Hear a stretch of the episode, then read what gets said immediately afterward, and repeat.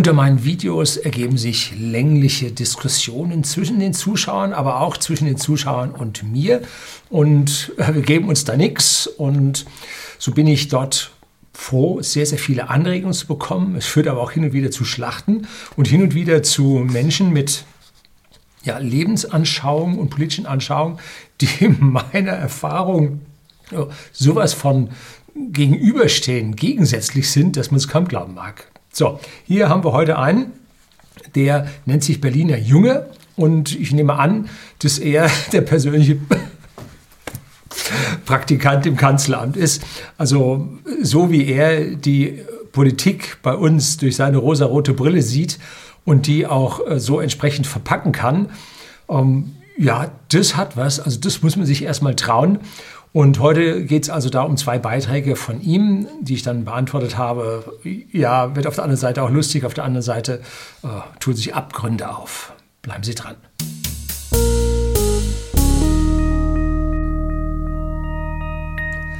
Guten Abend und herzlich willkommen im Unternehmerblog, kurz Unterblog genannt. Begleiten Sie mich auf meinem Lebensweg und lernen Sie die Geheimnisse der Gesellschaft und Wirtschaft kennen, die von Politik und Medien gerne verschwiegen werden.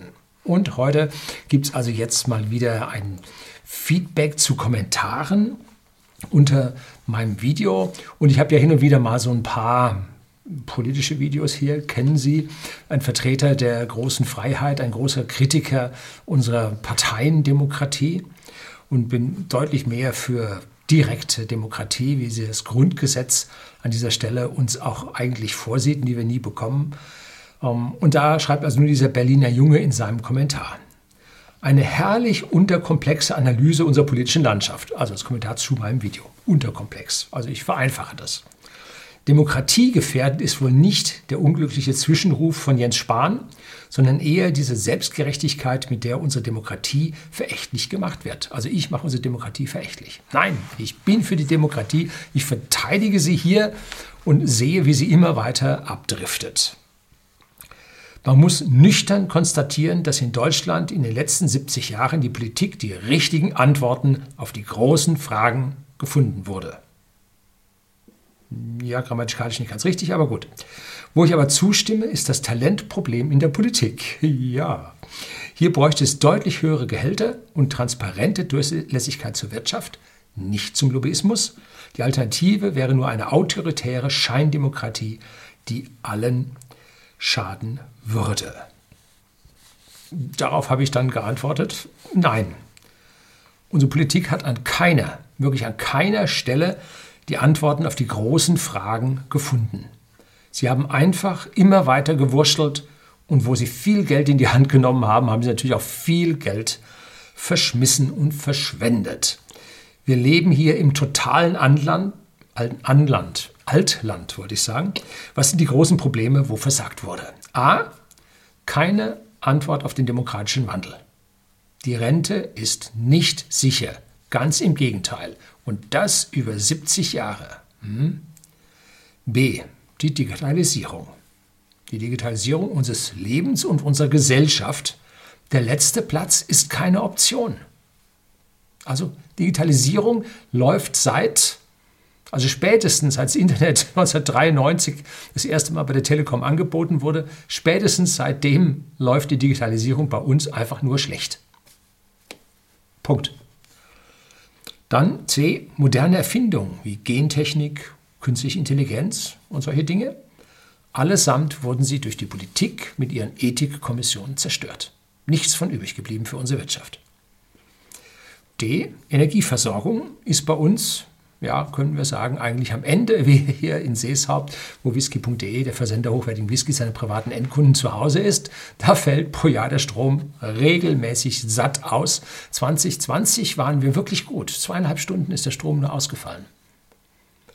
Ja, so, also da wirklich am Ende, wir haben die höchsten Preise in der entwickelten Welt. Stoßen wir weniger CO2 aus als andere Länder? Hm, nicht wirklich. So, also vollkommenes Versagen und das wirklich über die letzten, seit Tschernobyl wissen wir, was mit unserer Energieversorgung los ist. Ne? Und seitdem jeder Griff, entschuldigen Sie, gegen das Klo.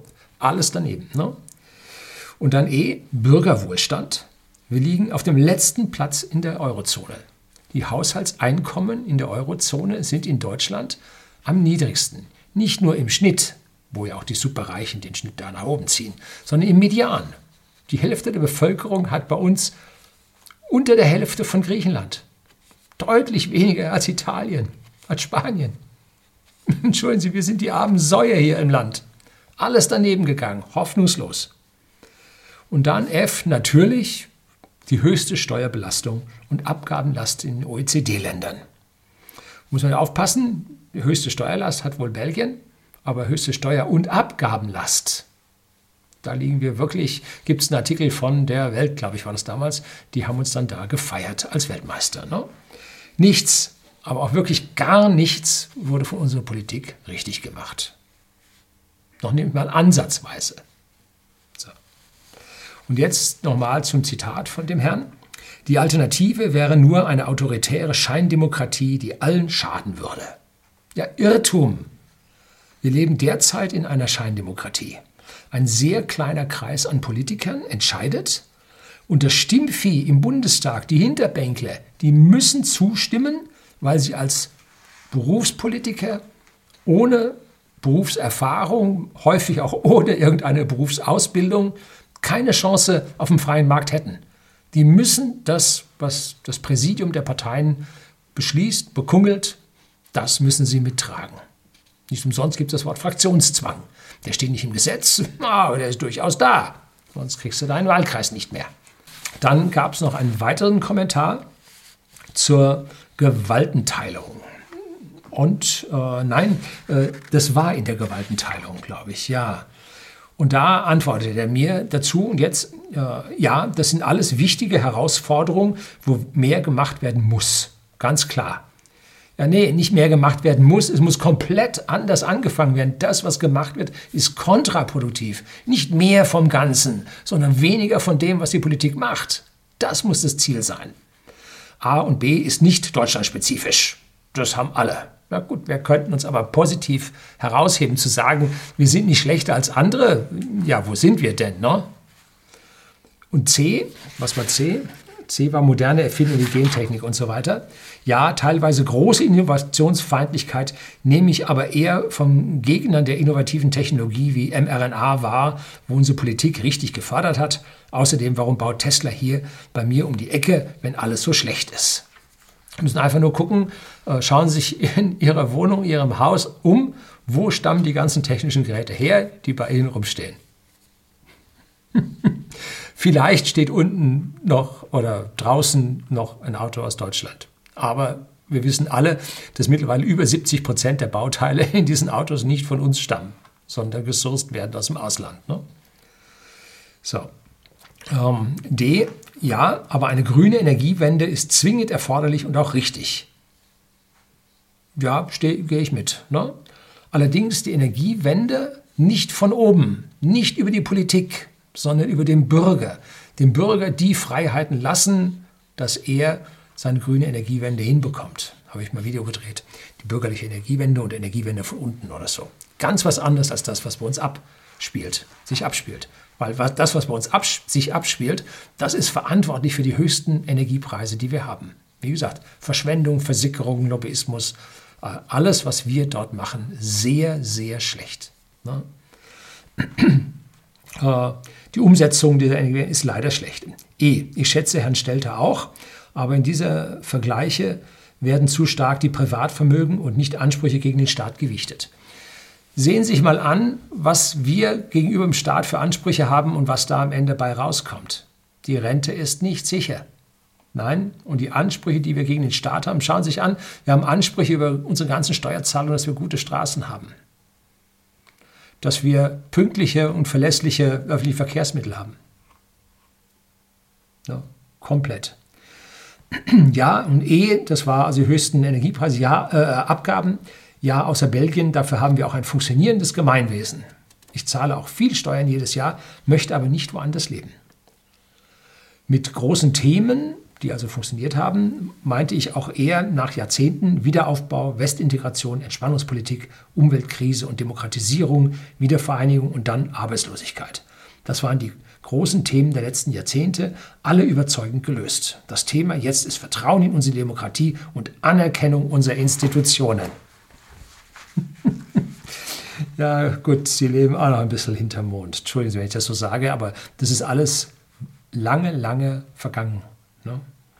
Wenn wir das lösen, werden wir die operativen Punkte aus Ihrer Liste mit Sicherheit lösen. Spaltung und Zwietracht zu säen sowie unser System verächtlich zu machen, erscheint mir hier kontraproduktiv. Kritik. Können Sie auch zu der Schneeflöckchen-Generation? Das nennt sich Kritik. Und da muss man sich stellen und dafür muss man was Antwort, Antworten haben. Und äh, wir können keine Institutionen äh, anerkennen, die immer schlechter agieren wo immer weniger bei rauskommt, die immer größer werden und der äh, Kunde immer weniger davon hat. So, jetzt geht es also um meine Antwort zu den Ansprüchen gegen den Staat. Äh, Ansprüche gegen den Staat zu wenig gewichtet, Wahlzeiten. Wie gesagt, die Rente ist sicher. Nein, sie ist es nicht. Bei den von Ihnen genannten Themen Wiederaufbau stimme ich bei zahlreichen zu. Das waren Probleme, die vor Jahrzehnten gelöst wurden. Aber Demokratisierung ist ja wohl das Letzte, was funktioniert hat. Und unsere Wahlergebnisse aus dem Osten zeigen sehr deutlich, dass auch die Wiedervereinigung weit hinter den Zielen zurückblieb. Und das funktionierende Gemeinwesen, das glauben Sie ja nun nicht wirklich selber. Besonders in Berlin sollte Ihnen das bewusst sein. Ne? Die Schlangen um Block beim Bürgerämtern, wo sie keine Termine bekommen, weil die Leute einfach ja, entweder überlastet oder unfähig sind oder keine Hilfsmittel haben. Was auch immer. Politik hat versagt. Und der Innensenator, der hat ja wohl äh, seine Vergangenheit im Osten auch noch nicht so richtig abgelegt. Ne? Und Belgien, hm, Belgien, den, das Beispiel bringe ich immer gerne. Ne? Die hatten schon mal 540 Tage keine Regierung. Und was passiert in dieser Zeit? Sinkende Arbeitslosigkeit, steigende Wirtschaftskraft, steigendes BIP, sinkende Schulden und so weiter. Wir dürfen froh sein, dass wir trotz unserer Regierung noch halbwegs gut drauf sind. Politik ist nicht die Lösung nicht mehr und besser machen und so weiter und anerkennen von Institutionen. Nein, Politik ist nicht die Lösung, Politik ist das Problem. Das sollte also spätestens denen, die in Berlin leben, sollte das klar sein. Das soll es heute gewesen sein. Herzlichen Dank fürs Zuschauen.